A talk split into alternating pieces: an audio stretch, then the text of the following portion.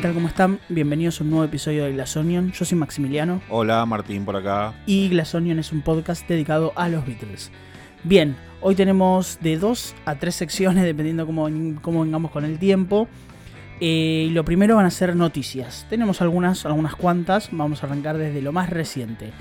Hoy es 15 de marzo y ayer, ayer 14, fueron los Grammys. Y estuvo Ringo. Ringo presentó can- eh, grabación del año, Record of, the, eh, Record of the Year. Estuvo ahí con un look raro. eh, medio rockabilly, le habías dicho vos antes de grabar. Eh, sí, sí. Abandonó su ese look que venía desde, no sé, hace como 20 años, ¿no? De- así con el pelo muy corto, casi rapado. Sí. Y ahora aparece con unos pelos locos. Pero bueno, lo Terrible. bancamos a Ringo. a, a full, a full. Y presentó, bueno, Record of the Year, eh, que dio como ganadora a Billie Eilish, Everything I Wanted. eh, una gran canción. El tema es que, bueno, nada, Ringo presentó, estuvo ahí, lo, fue lo lindo de volver a verlo en público. Todo lo que habíamos visto de Ringo, obviamente, en el último año, año y algo, fue, fue obviamente desde, desde su casa, desde su mansión, haciendo cosas, festejando su cumpleaños 80, por ejemplo. Y mm, fue lindo verlo, la verdad que estuvo ahí, presentó la canción, hizo un chiste con el tema del sobre porque no lo podía abrir. Se sacó una foto con Billie Eilish que está circulando por todos lados y eh, nada, es básicamente eso. Es- es- fue divertido verlo, la verdad que estuvo, estuvo bueno. Y nada, y es otro acercamiento más de Billie Eilish, el mundo Beatle, porque ella estuvo hace relativamente poco haciendo un cover de Something también. Sí, sí. eh, hizo este cover que, que estaba muy bueno, ¿eh? Sí, muy, muy simple, sí. muy, muy intimista, pero, pero bueno, que capturaba bastante lo, lo que es la canción. Sí, era, era, era un lindo cover. A nosotros por lo menos nos había gustado bastante.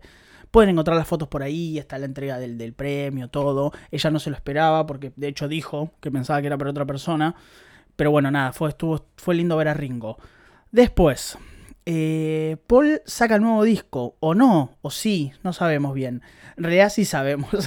Eh, Paul saca algo que sería como una especie de nueva versión de McCartney 3. Pero él no va a estar en McCartney 3, sino que otros artistas van a interpretar las canciones del disco. Em, se llama McCartney 3 Imagined, o sea, un nombre que a nosotros nos llamó la atención un poco. Em, y bueno, nada, ¿qué, qué sensaciones tenés al respecto? Eh, bueno, primero lo- esto que comentás, ¿no? Lo del nombre. eh, E- Es, es, Ese tipo de cosas son las que no me gustan. es que- Que complicado. hace McCartney, ¿no? De, de- de- claro, o sea, Imagine, por más que, que esté eh, conjugado de otra manera el, el- el verbo, eh, siempre va a remitir a John. Y, Toda la vida va a remitir a como- John. Claro, como meterse en ese terreno.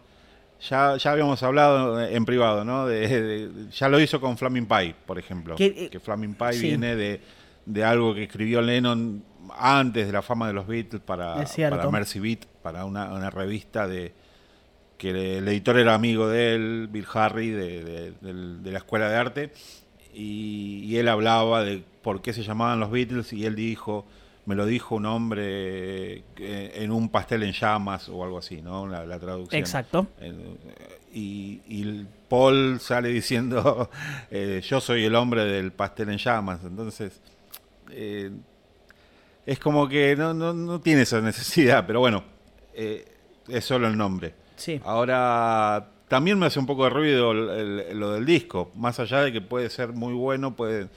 eh, está bueno que otros artistas eh, se Obvio. metan con, con la música, con el mundo Beatle, pero a, a mí me, me- me llama la atención que, o sea, tan pronto a, a lo que fue la edición de- del álbum, ¿no? A, a ¿cuánto mí, a ¿Tres mí me parece que, que tiene que ver un poco con aprovechar el momentum. Por, me parece que McCartney, obviamente. Yo no recuerdo tanto alboroto con Egypt Station como con McCartney 3. Ya desde, desde, desde, desde él mismo no, no termina de, de- mejor dicho, voy de vuelta. A mí, yo no recuerdo tanta, tanta efusividad, tanto tanta publicidad propia del mismo McCartney con Egypt Station o con alguno de sus últimos discos. Me parece que, que algo de McCartney 3 a él le gusta un poco más. me parece que se lo tomó más a pecho, más personalmente y, y aprovecha también el momento en de que fue un disco exitoso y hablado. Entonces, de alguna manera le funciona. Sí, por ahí es eh, la manera que encontró de, seguir dándole difusión a este Seguramente. ante la imposibilidad de presentarlo en vivo, por obvias razones. Eh, y, tenés razón en eso, de, que, bueno, eh, cada disco McCartney lo, lo, vende y lo presenta y, los sale a, defenderlo, como se dice, ¿no? En los medios. Sí. Digamos, de, una manera eh, convencional. Y, ahora con, con este Muchísimo más para mí, sí. Es, es verdad que le, como que le metió un poco más. No sé, quizás es por, por eh, el mismo McCartney le, debe pasar lo mismo que a nosotros, ¿no? Que el, nombre, el, peso que tiene su nombre eh, lo, eleva al álbum por ser el, que completa la trilogía. y bueno, debe sentir eso, me imagino, no, lo sé, pero... Hay, muchas chances, hay muchas chances, no lo sabemos, esas son cosas que forman parte obviamente de, qué ideas tiene él, de cómo, de cómo lo piensa y qué, imagina. Pero volviendo al tema, básicamente lo que tenemos es lo siguiente. McCartney hace unos muy pocos días, 4 o 5 días, presentó eh, una... acercándose sobre un mismo lugar y algunos de esos dados traían, eh, traían nombres que no se veían todos, pero se veían varios y eran varios nombres muy populares de la música actual y algunos de unos años más, más atrás. Em, nosotros tenemos, conseguimos, Martín consiguió, lo que creemos que es la lista de temas definitiva. Esto básicamente es así. Todas las canciones de McCartney 3, reimaginadas, por eso el, título del disco, por, por otros artistas. Ya tuvimos una previa que ahora vamos a hablar a ver qué, pensamos. No, hablemoslo ahora. El primer corte que, que, que salió es eh, de of Venus, que fue hecha por Dominic Fike. Eh, un cantante joven, yo lo he escuchado, es una persona muy talentosa, muy espectacular en lo que hace. Y a mí me gustó mucho. No sé a vos qué te pareció. Eh, a ver, las versiones... hay que pensar que, McCartney 3 es un disco eh, como muy hogareño, bueno, ya lo hablamos esto, ¿no? Eh, como muy personal de Paul. Eh, y, tiene un formato muy austero, se podría decir en algunos, algunos casos. yo me imagino que todas las versiones que vamos a ir descubriendo van a venir por el lado de, por ejemplo, esta canción, de Kiss of Venus, con una producción un poco más más eh, actual, se podría decir. Sí, muchísimo más actual. De hecho, hasta donde yo tengo entendido, yo leí, McCartney básicamente le dejó total y absoluta libertad para que cualquier músico pudiera hacer. De hecho, si, al, si se escuchan o van y escuchan alguna música que haya hecho Dominic Fike, van a entender por qué Quizos Vinos es así.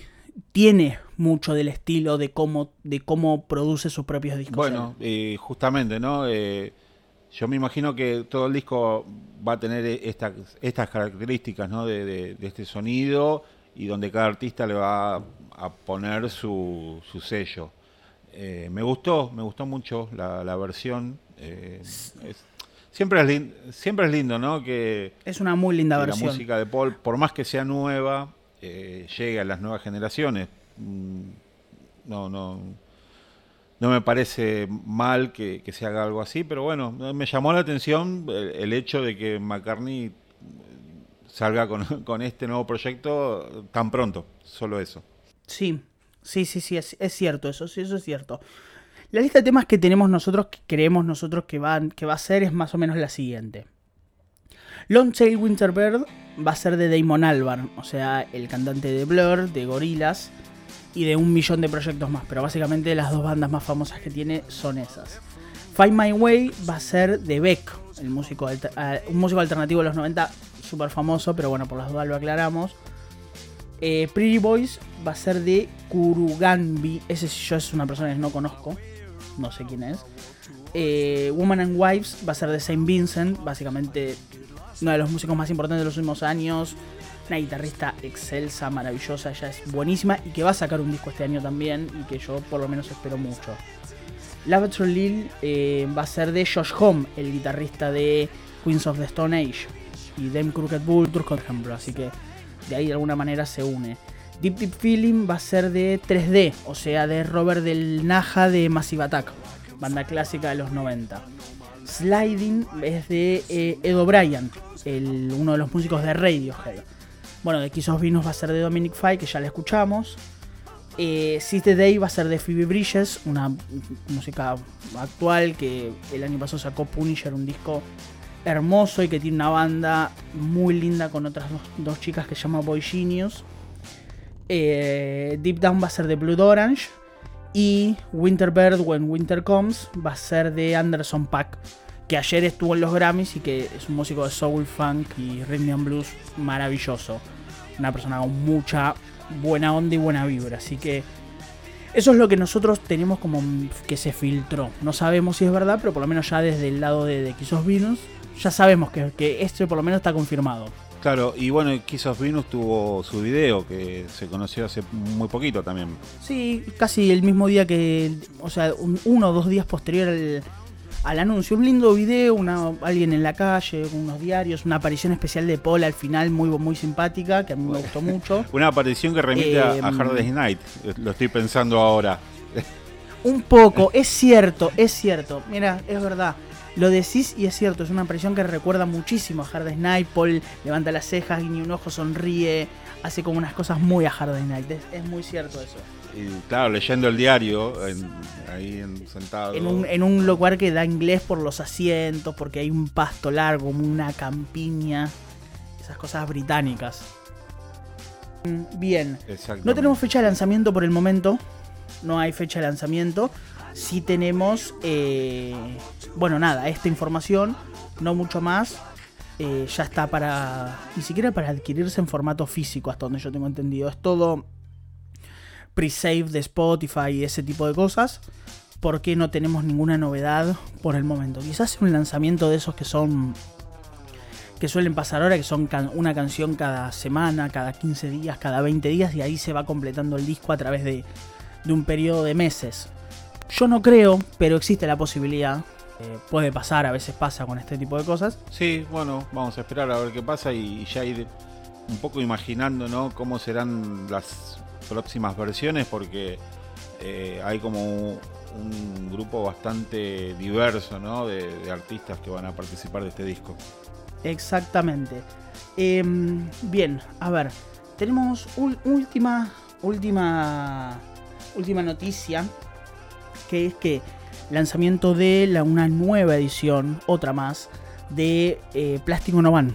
Más allá de que siempre pasa, ¿no? Con el catálogo Lennon que, se exprime hasta el hartazgo, eh, a mí me entusiasma eh, por el antecedente que tenemos, ¿no? De, de estas nuevas mezclas y masterizaciones que mm, la verdad es que mejoraron muchísimo eh, el sonido de las canciones de John y, bueno, si, si esta nueva edición viene por ese lado, está bueno, está bueno porque es como marcar un punto donde todo va a volver, o, sea, todo lo que venga después va, a mantener este estándar y, la verdad que entusiasma eh, tener eh, el, catálogo Lennon una vez más, pero con un sonido que, que se acerca mucho ¿no? al, sonido actual, a los estándares de calidad. Lo hemos hablado en varias oportunidades, el sonido... Eh, tenemos un catálogo acotado Lennon por razones obvias, pero no ha sido eh, desperdiciado en absoluto.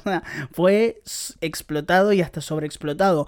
Lo valoramos mucho más ahora porque estas nuevas mezclas nos están trayendo un nuevo una nueva forma de mirar la música de John y eso me parece como bastante, bastante interesante. Sí, y si pensamos que eh, el catálogo de George también está como rumbeándose para ese lado, también nos entusiasma porque bueno, eh, si bien George eh, tuvo un, un periodo mucho más extenso que el de John, tampoco son tantos discos, así que va a estar bueno tenerlos a todos en, esta nueva modalidad, con este sonido que, que, es mucho más cristalino, mucho más limpio y, que nos gusta tanto. Sí, sí, sí, exacto, exacto. Así que es una buena noticia. Nos pone muy contentos esta situación de, del catálogo Lennon. Eh, y bueno, nada, nos queda esperar. No hay anuncio todavía por el momento de salida, no hay anuncio de cuándo van a llegar a, por lo menos a Spotify o algún lugar de streaming, como para que nosotros podamos escucharlo bien y tranquilos y saber qué es lo que hay. Exactamente. Por lo pronto, eh, vamos a tener obviamente una edición en CD, edición vinilo doble, edición doble CD, ediciones con extras, con se rumorea que alrededor de 107 canciones nuevas con las nuevas mezclas, por supuesto. Entonces, por eso tenemos que esperar a ver cómo, cómo sigue esto y qué es lo que nos van las pistas o las canciones nuevas que van soltando el que va soltando el, State, los herederos de John. Y con esto damos por terminado la sección noticias y nos vamos a dirigir a lo que sería nuestro primer. el tema principal del, del episodio de hoy, que es. Vamos a contar la primera visita a los Estados Unidos por parte de los Beatles.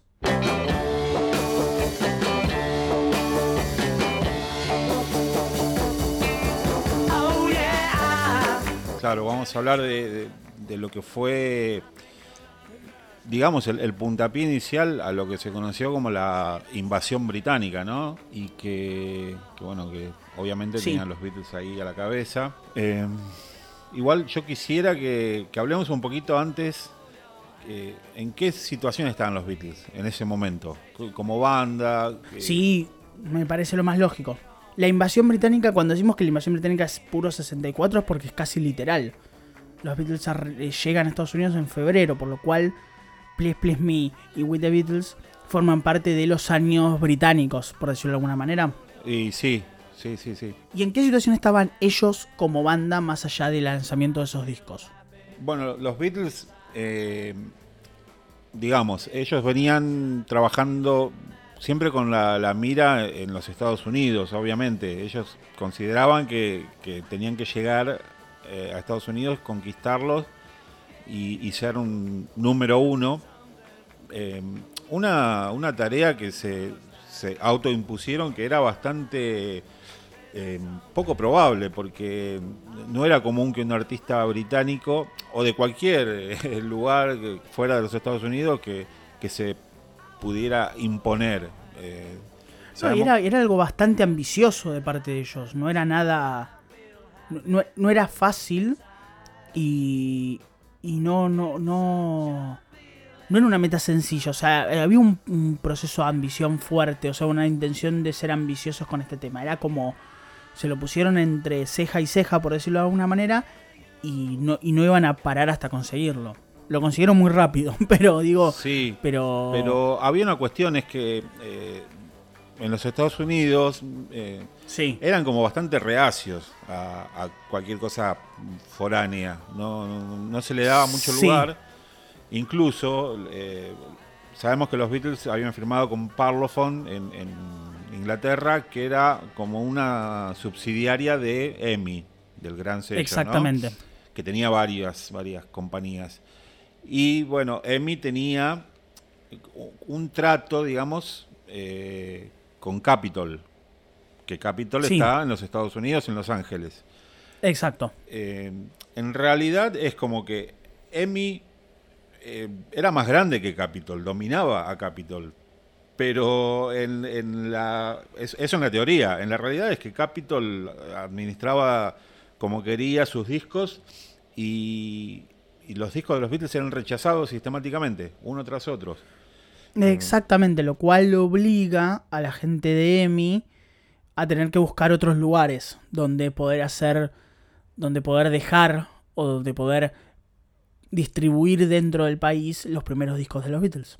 Sí, de hecho, Lot Me Do, eh, la primera edición que se hace en, en- en Norteamérica es en Canadá. Y después los siguientes discos, a partir de, de Please Please Me y bueno, lo- los primeros singles, salían en sellos much- mucho más pequeños, obviamente, que Capitol, que te- Muy tenía un- Capitol era, una, era un monstruo. Claro. Y, y bueno, e- era obvio que no iban a, a- a tener ningún impacto porque eran sellos locales de, de Chicago o de, de- de ciudades importantes, pero que no, no cubrían eh, nacionalmente. Eh, no, no, no, eran distribuidoras mucho más humildes, mucho más chicas, con un alcance de difusión y con un alcance de, de, cubrir la demanda de los físicos muy limitada. Estamos hablando de un país que también no se habla nunca, estamos hablando de un país de una extensión enorme. Y la distribución de discos es básicamente es tener la capacidad para producir esos discos de manera física, la cantidad de, de, para y después para poder hacer la distribución de esos discos. En las empresas con las cuales se me había tratado en los primeros casos, antes de, de que Capitol se diera cuenta de que ahí había una mina de oro, eh, no podían solventar ninguna de las dos, no podían solventar la alta demanda de discos que se creía que podía haber y muchísimo menos la distribución a lugares que no fueran la zona de influencia de esas pequeñas distribuidoras de discos. Claro, es, así. Eh, bueno, en su momento cuando hablemos de la discografía americana vamos a ahondar un poco más, pero básicamente lo que pasaba era, EMI ofrecía sus productos a Capitol, Capitol los rechazaba porque de hecho tenía una, una persona que se encargaba de aprobar o no y boicoteaba sistemáticamente a los Beatles eh, y a cualquier artista inglés. No sé, habrá pasado 10 singles en varios años esta persona.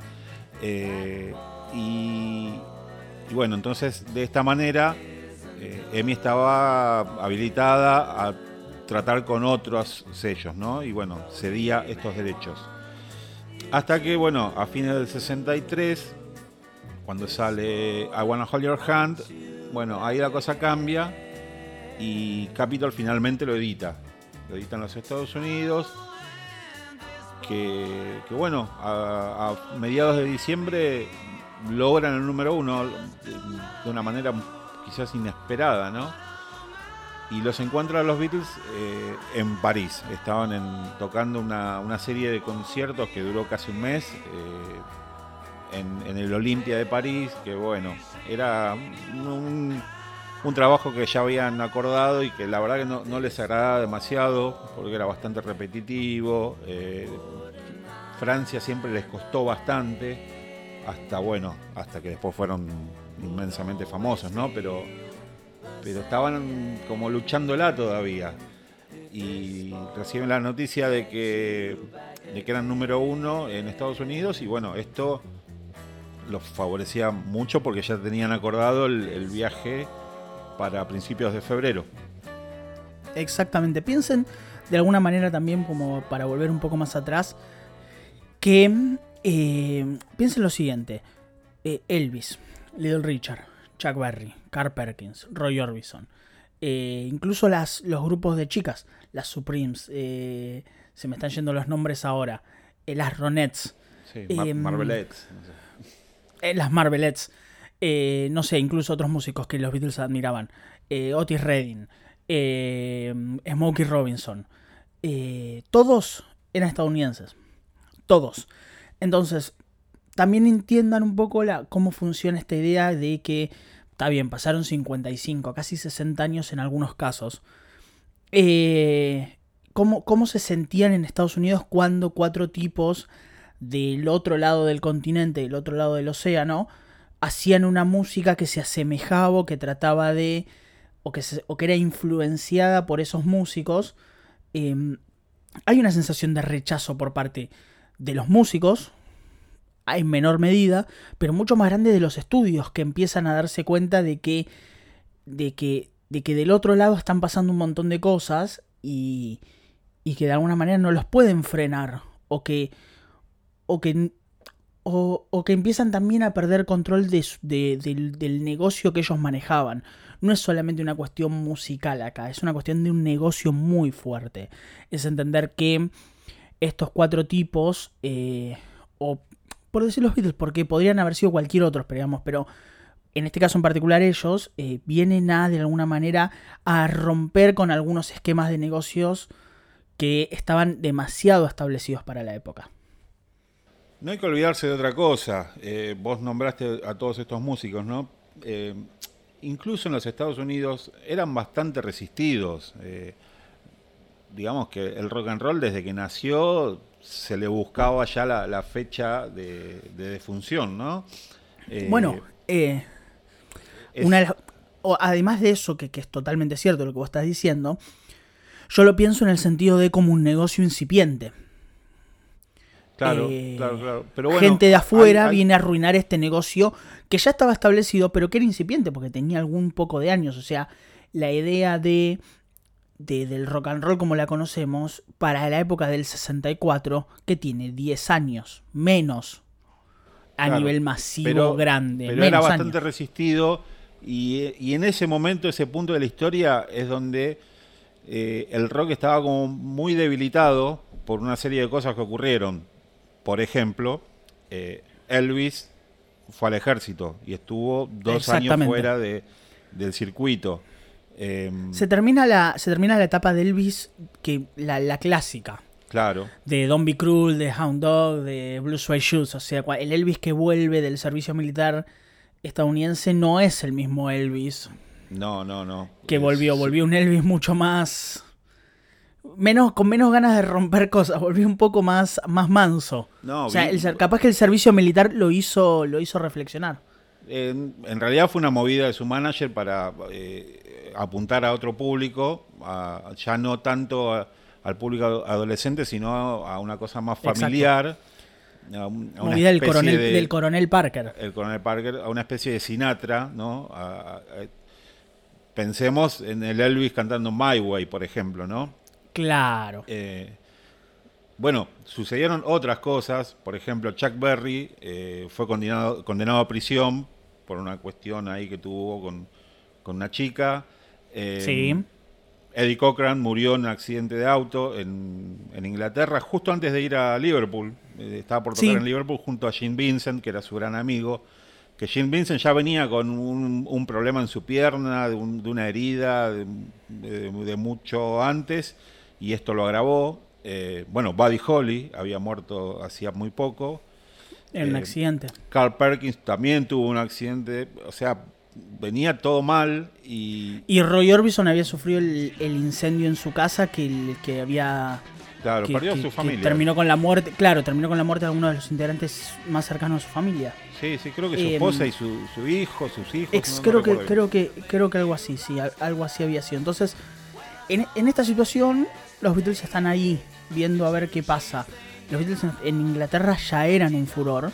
Se estaba esperando a ver qué pasaba del otro lado, qué, te, miraban o qué decían del otro lado.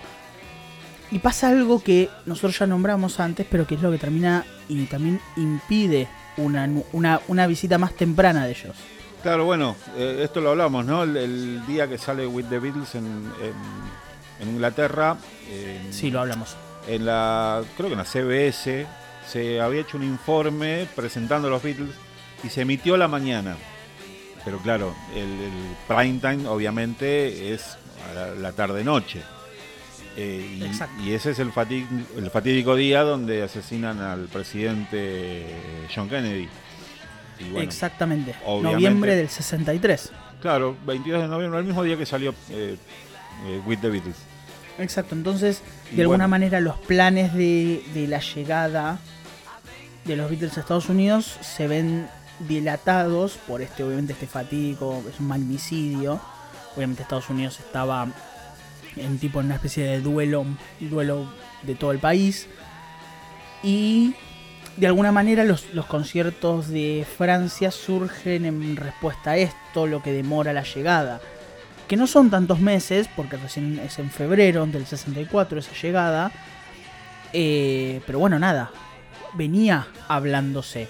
Y algo que me gustaría hablar y a ver qué, qué pensás vos es la importancia que tiene la cosa previa y el rol de las radios locales en esta llegada. Em, hubo una movida bastante importante de prensa eh, que bueno, obviamente eh, la radio era lo que reinaba, ¿no? Eh, hay que pensar que incluso la televisión era un medio bastante nuevo en esos, en esos días y, creo que todos hemos leído, ¿no? Incluso los mismos Beatles eran fanáticos de la radio, lo que pasaba en la radio era lo que les importaba y, y hay como toda una movida eh, presentando I Wanna Hold Your Hand.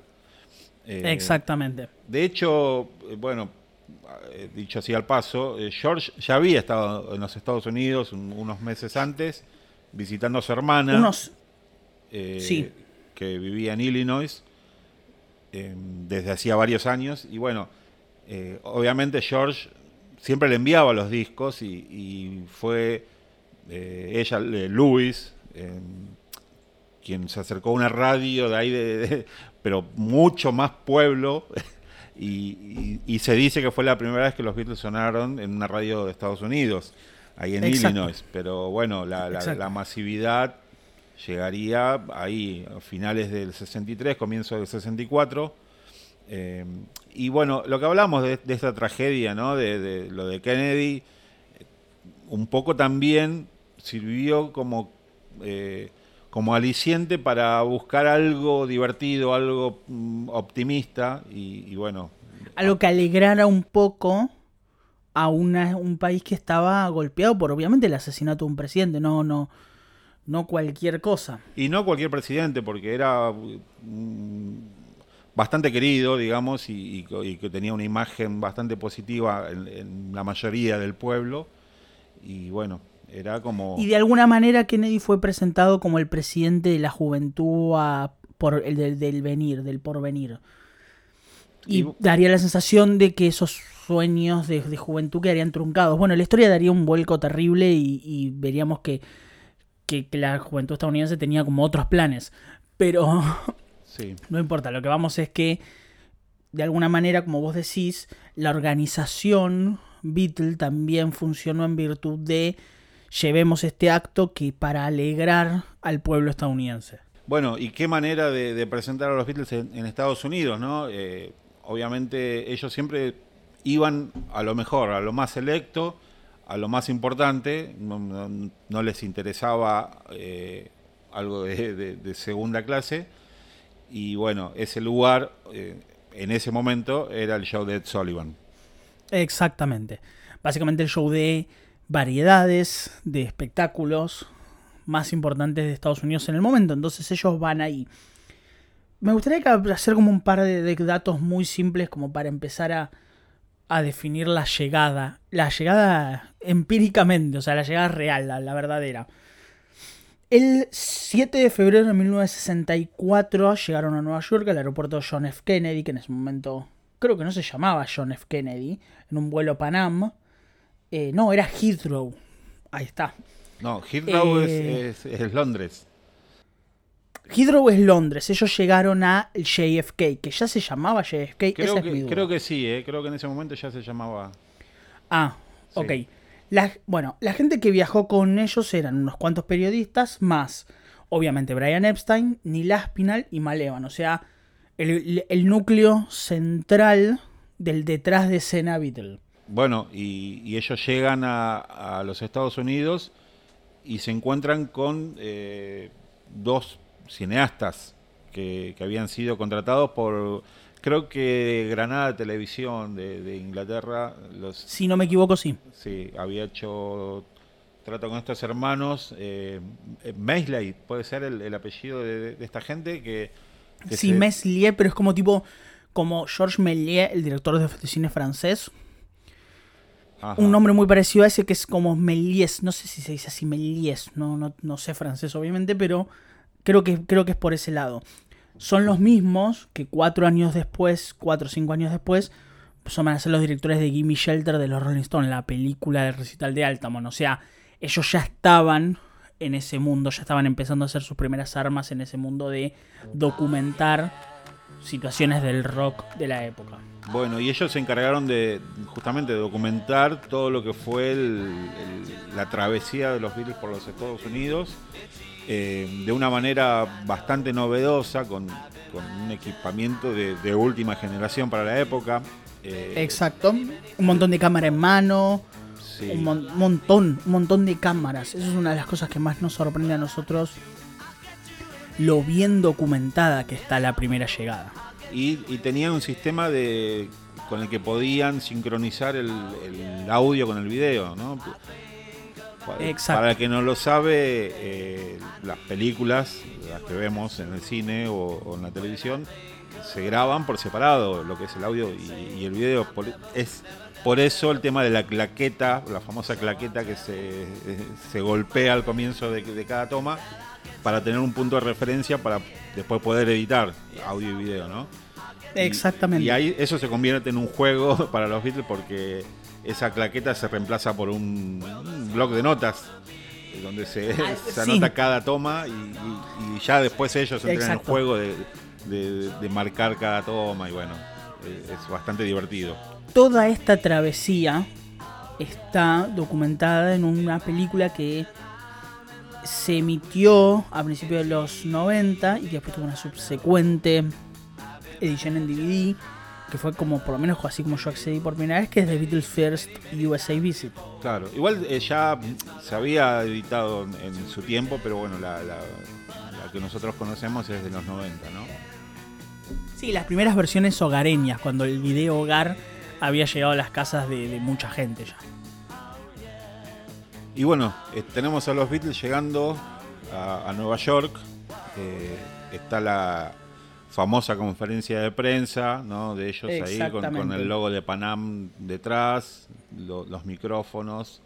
Los periodistas que eh, un poco se, se sumaban a, a esta nueva movida, ¿no? Esta- este fenómeno, pero con un poco de, no sé, digo, como, como queriendo bajarles un poco el copete a estos ingleses que se creían Vos sabés que sí. gran cosa, ¿no? Vos sabés que sí. Te coincido totalmente.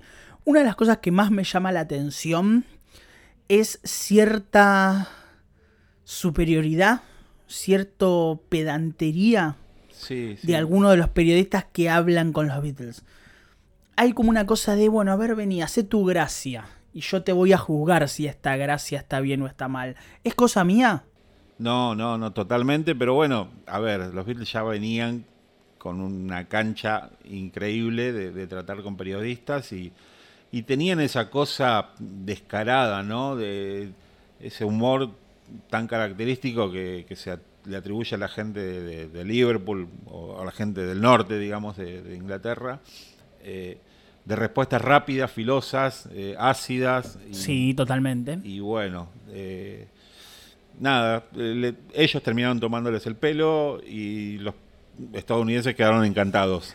Así Sí. que, no, de alguna manera lo que pasa en esa primera eh, conferencia de prensa es básicamente algunos periodistas diciéndole, no sé, no sé, la primera pregunta, si no me equivoco, es una que dice más o menos algo así como que no están un poco avergonzados de toda esta locura que están generando, porque obviamente se había acercado un montón de gente, gritos, histeria, de todo. Y todos dijeron, no, nos encanta. Y John dijo Sí, algo así como nos sí, encantan sí. los lunáticos o nos encantan los locos o algo así. Y, todo le- y un- alguien le preguntó, ¿ustedes están a favor de la locura? Y todos dijeron sí. Y Lennon dijo, es algo sano. Y bueno, nada, después la, la charla se va, pero me refiero a que no arrancaron de la manera más amistosa ya. Es tipo, ustedes son responsables, ¿no, ¿no les da vergüenza todo esto que están generando, toda esta gente que se está volviendo loca? Y ellos dijeron, no, nos encanta, ¿por qué no nos tendría que molestar? Claro, claro, claro. Y bueno, hay otra que otra pregunta que puede parecer inocente, pero que también tiene su costado filoso, es cuando les dicen eh, que hay un psiquiatra que dice que ustedes son eh, cuatro Elvis Presley ingleses. Y, y Ringo se lo toma en broma y empieza a moverse como Elvis y dice, no, es mentira, es mentira. Eh, pero bueno, eh, te das cuenta en la intención de la pregunta, ¿no? Decir, ustedes no son nada, ustedes son una copia de algo que ya conocemos. Y después muchas burlas al pelo. O sea, el pelo les ayuda a cantar, el pelo les ayuda a esto. Eh, Harrison hace el chiste de ¿Por qué usan peluca? Harrison le dice, no, no, yo me lo corté ayer. Y es verdad, le dice. Y, y era verdad, según todo. Bueno, pero hay que, hay que ponerse un poco ¿no? en situación. A nosotros hoy en día nos parece una tontería, ¿no? Pero ¿cuánto llamaba la atención Sí, el pelo? sí. Que, Sí, te repito, para nosotros no, no es nada eso. Pero lo veían como un pelo largo, como una cosa, no sé, antihigiénica o, o demasiado eh, atrevida. Me parece que se traduce bastante a la lógica de eso.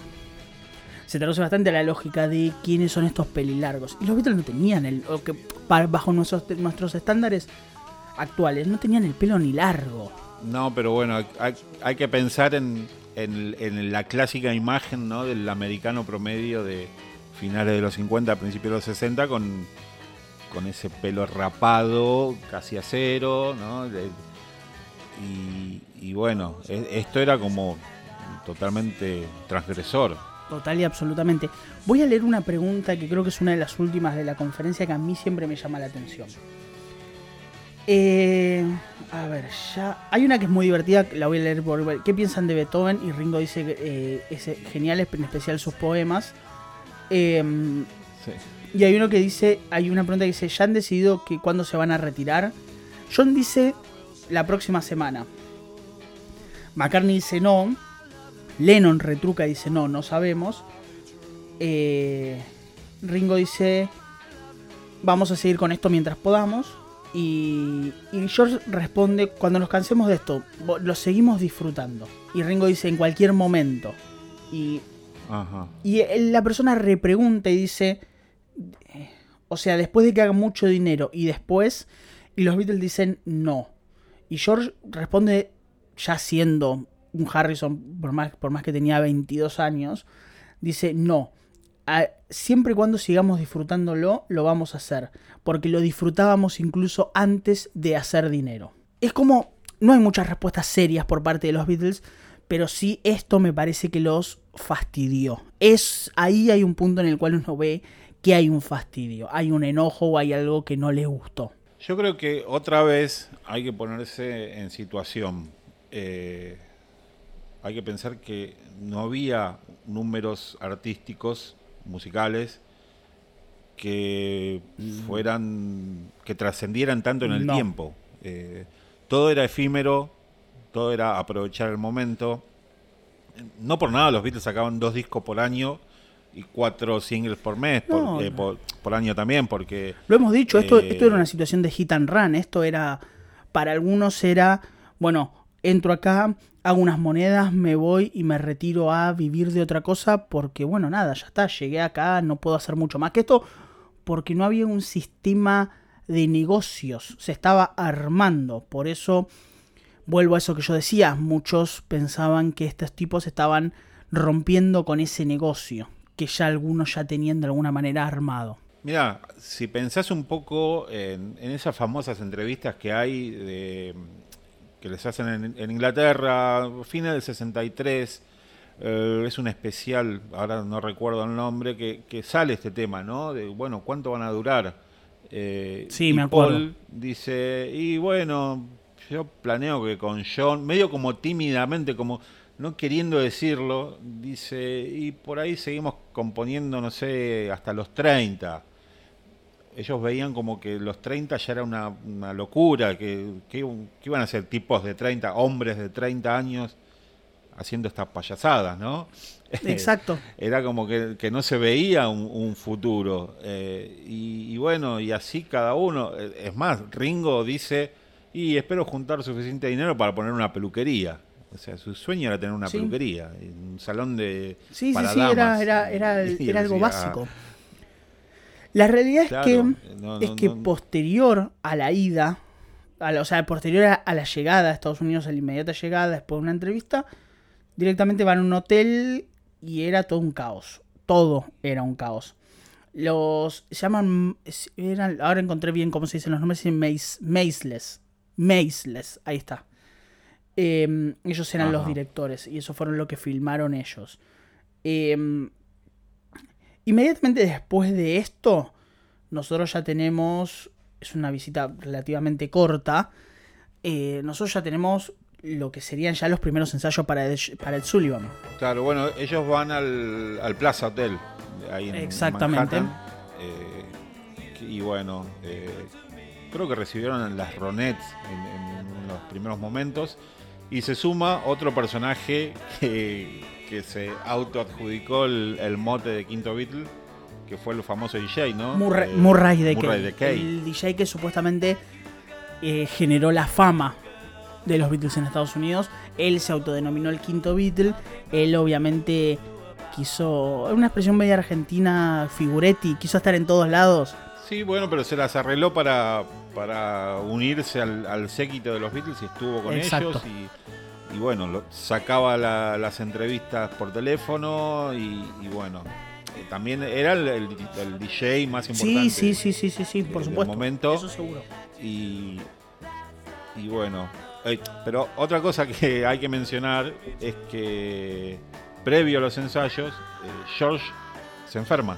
Y los ensayos de Ed Sullivan eh, se producen con un Beatle en reemplazo, que fue Neil. Neil se paró y fingió tocar la guitarra eh, con, John, eh, con John Paul y Ringo para más o menos tener armado cómo iba a ser la primera presentación, o sea, cómo se iba a coreografiar mediante cámaras esa primera presentación. Claro, porque era, era un ensayo de cámaras más que nada. Y bueno, era pararse en el Los lugar. Beatles no tenían que ensayar, ya, ya venían tocando frenéticamente sin parar durante un montón de tiempo. Era básicamente, bueno muchachos, vamos a hacer esto, esto y esto, se va a filmar así, así, así, ustedes van a llegar desde esta cámara, se los va a enfocar a ustedes individualmente y se los va a presentar individualmente después a cada uno. Claro, es- se hace de esta manera. Inclusive hay fotografías donde hay un productor de Ed Sullivan también ocupando el lugar de George, porque bueno, Exacto. estaba ocupado en otra cosa. Y, y también se da otro hecho curioso. eh, los Beatles no viajaron con todo su equipamiento y de hecho Ringo solo llevó su redoblante y ya tenían un trato con, con Manis, que era como la casa más importante de, de instrumentos musicales de ahí de, de Nueva York, que ellos le iban a suministrar un- Sí. una Ludwig como la que él usaba, Sí. pero llegó eh, en otro color, en, en un blanco perlado y no en gris perlado como era el, el modelo de Ringo. Y, y la- hay fotos en los ensayos, ensayos donde está con esta batería, que bueno, no- obviamente no la quisieron y, y se tuvo que, que reemplazar ahí rápidamente.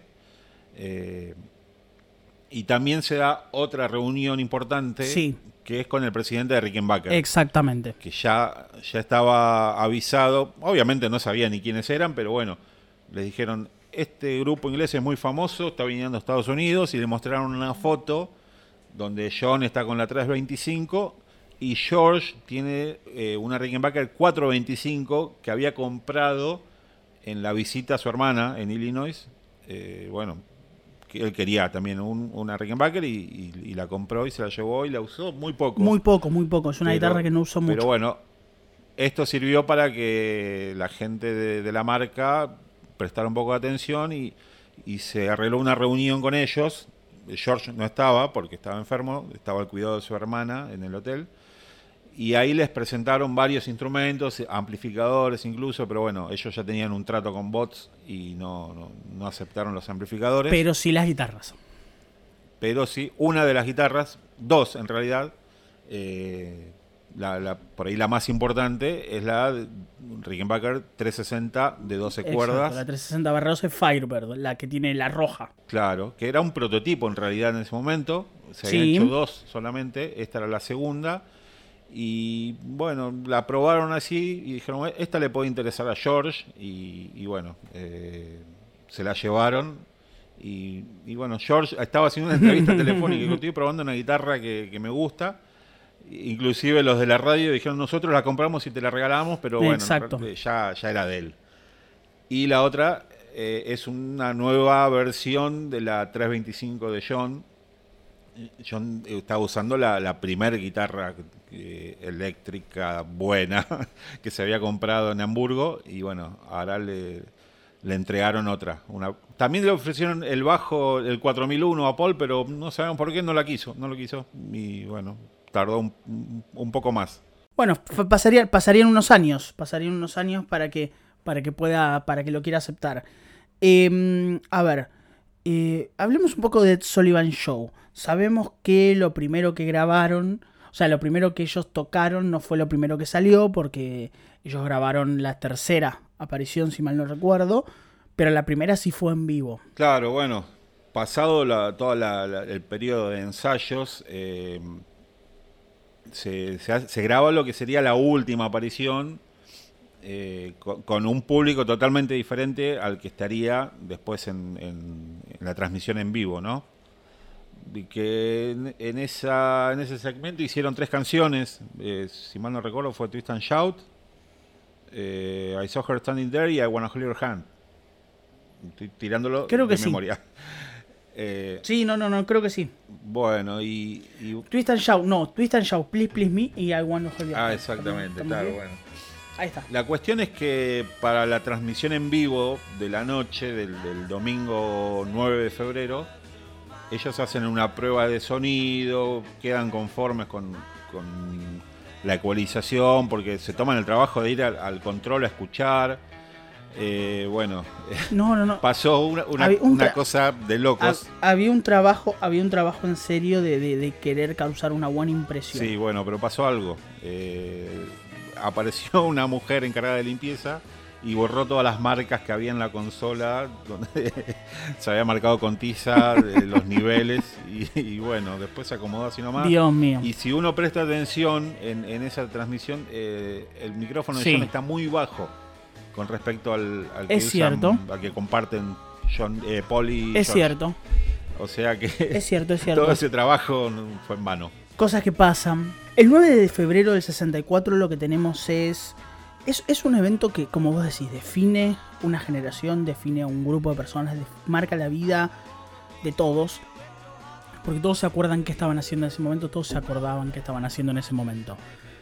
Em, está la famosa historia de que 73 millones de personas vieron el recital, de que había... De que, de que esa era la cantidad de personas que se calcula frente a los televisores viendo a los Beatles. Es incomprobable, nosotros ya hemos hecho un chiste al respecto, no, no, no hay forma de medirlo, pero de alguna manera alcanza como para explicar cómo en muy poco tiempo los Beatles se apoderaron de Estados Unidos. Bueno, a ver, busca declaraciones de, de músicos de los 70s, de los 80s, eh, y yo creo que un 90 y pico por ciento te va a decir, eh, y yo empecé a tocar la batería cuando lo vi a Ringo en el show de Sullivan, o yo empecé a tocar la guitarra cuando los vi a los Beatles en el show de Sullivan.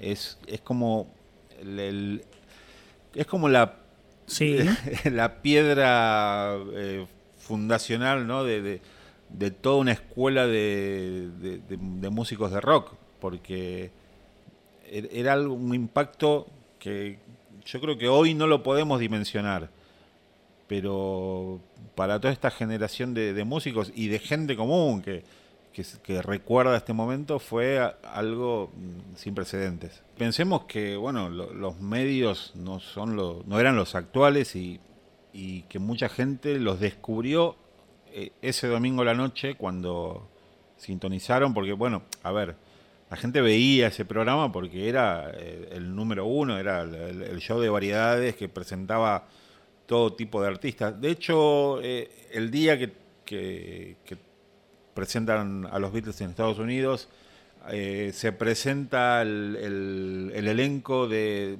una obra de teatro que se llamaba Oliver, y está uno de los futuros Monkeys, eh, siendo un niño ahí, ¿no? Era un, adolescente. Eh, creo que era Mike Jones, puede ser, ahora no lo recuerdo bien. Davy Jones, Davy Jones. Eh, y bueno, había cómicos, había, no sé, todo tipo de artistas. Y. Bri- Brian Epstein, perdón. Ed Sullivan, muy astuto, abre el show con los Beatles. Él hace su presentación, hace el famoso speech, ¿no? De, que Nueva York estaba convulsionada y, presenta a los Beatles que arrancan con todo, con All My Loving. Eh, después hacen Till There Was You y cierran el, primer bloque con She Loves You. Y bueno, eh, Ed Sullivan cuenta est- esta famosa historia de que Elvis Presley y, y el coronel Parker habían mandado un telegrama deseándoles buena suerte, que bueno, en realidad después se supo que Elvis no tuvo nada que ver con eso, fue solo una movida del coronel. Eh, a los Beatles se lo cuentan antes de salir a escena y George, eh, cuando dijeron que Elvis Presley mandó un telegrama, dijo, ¿Elvis qué? Eh, esas típicas salidas harrisonianas, ¿no? Y, bueno, Ed Sullivan astuto nuevamente cierra el programa con los Beatles porque divide su presentación en dos partes. Y ahí sí tocan I Saw Her Standing There y, I Wanna Hold Her que eran los dos temas del simple que en ese momento había editado Capitol. Y bueno, as- así cierra la, primera actuación. Dos esto es el 9 de febrero del 64. Dos días después estamos con los Beatles en Washington haciendo el primero de algunos cuantos recitales en Estados Unidos. Em, tocan en el Coliseo de Washington frente a unos aproximadamente 8.000 espectadores, más o menos. Em, un set de 12 canciones que son las siguientes. Roll Over Beethoven, From Me to You, I Saw Staying There, This Boy, All My Loving, I Wanna Be Your Man, Please Please Me, Till There Was You, She Loves You, I Wanna Hold Your Hand, Twist and Shout y Long Time Sally. Este es el famoso recital del escenario en el medio. Claro, porque era un, un recinto de bots. Exactamente, entonces por eso hay muchas fotos de ese momento. Es el famoso estadio que ellos tienen encuadrado en el medio y la gente alrededor de ellos. Sí, y se da la situación eh, de Ringo teniendo que girar su tarima con la batería, una cosa impensada. Exactamente.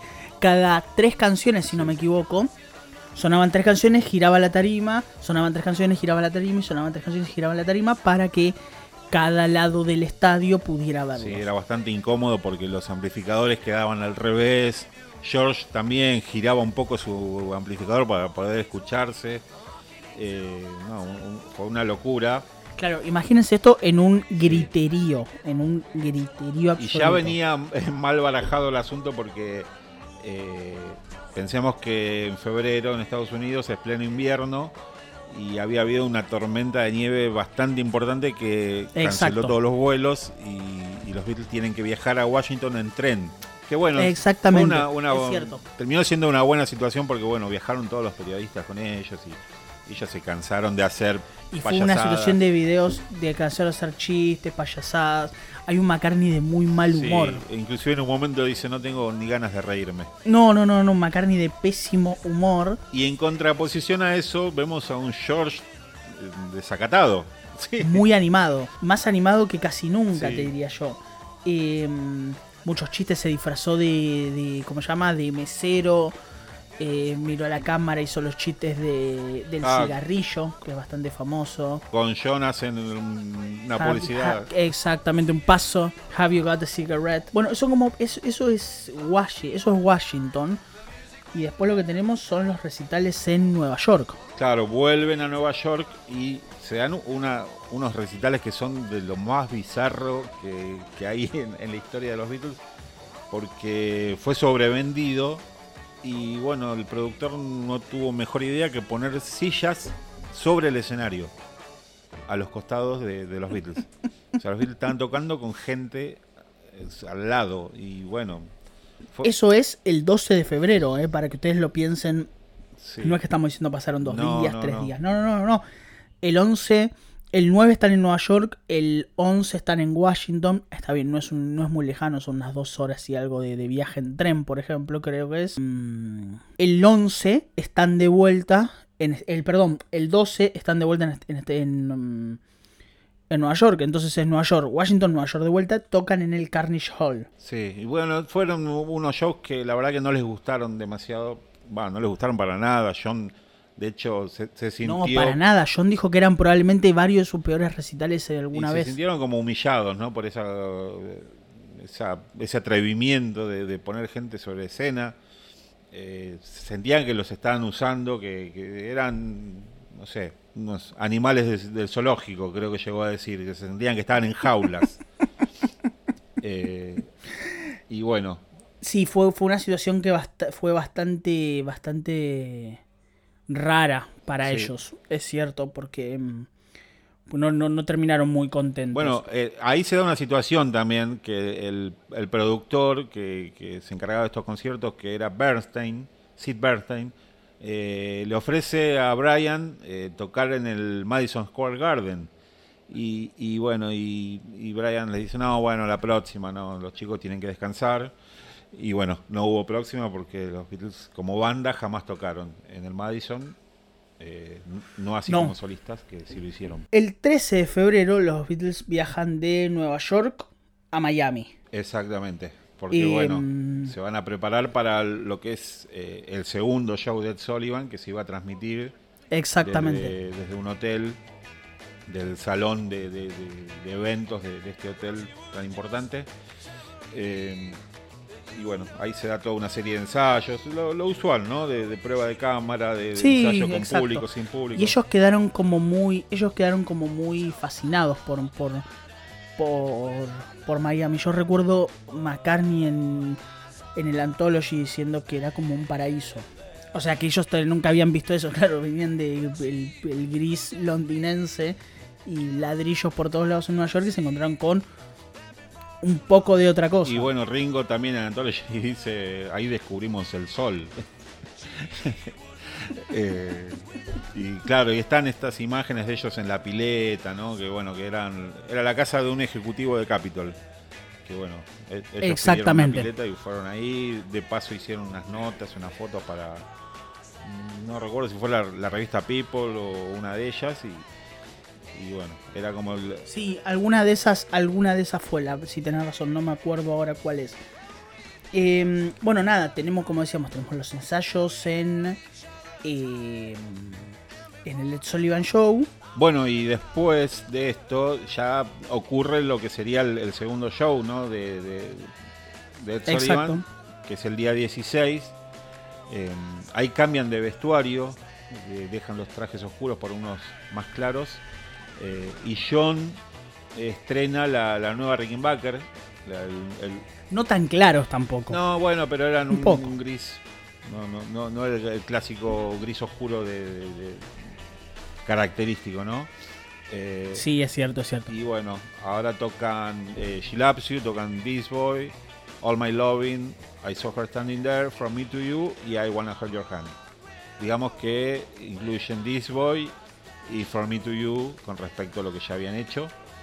Eh, y lo, lo- lo curioso es que no, no encabezan el cartel de, de- de las atracciones de, este programa, pese No. a, que, a que habían batido todos los récords de, de audiencia una semana antes. Eh, creo que la, la que encabezaba era Mitzi Gaynor. Y, y bueno, así pasa lo, lo que sería el, el segundo show. Y, y bueno, el último de, de ellos en vivo. Porque Exactamente, porque el otro ya habíamos dicho, se había regrabado, se había grabado con, con anterioridad el primero y se iba a transmitir cuando ellos ya estaban de vuelta en, en en, Londres. en el Reino Unido. Pero se, se da otra situación más antes de partir, que es el encuentro con Cassius Clay. que es el encuentro que se, se ven, es son las famosas fotos, eh, en la cual él está golpeando a los cuatro juntos, se chocan las cabezas, una situación media extraña. O sea, Cassius Clay era el boxeador más famoso en ese momento en Estados Unidos. eh, y creo, claro, el 25 de febrero, esto pasó el 18, o sea, una semana después, él se enfrentaba contra el campeón eh, con Sonny Liston. Claro, bueno, en realidad la idea era eh, juntar a, a los Beatles con Sonny Liston, pero Liston no quiso. Porque era el campeón. Dijo, no, ¿quiénes son estos? No, no le interesó.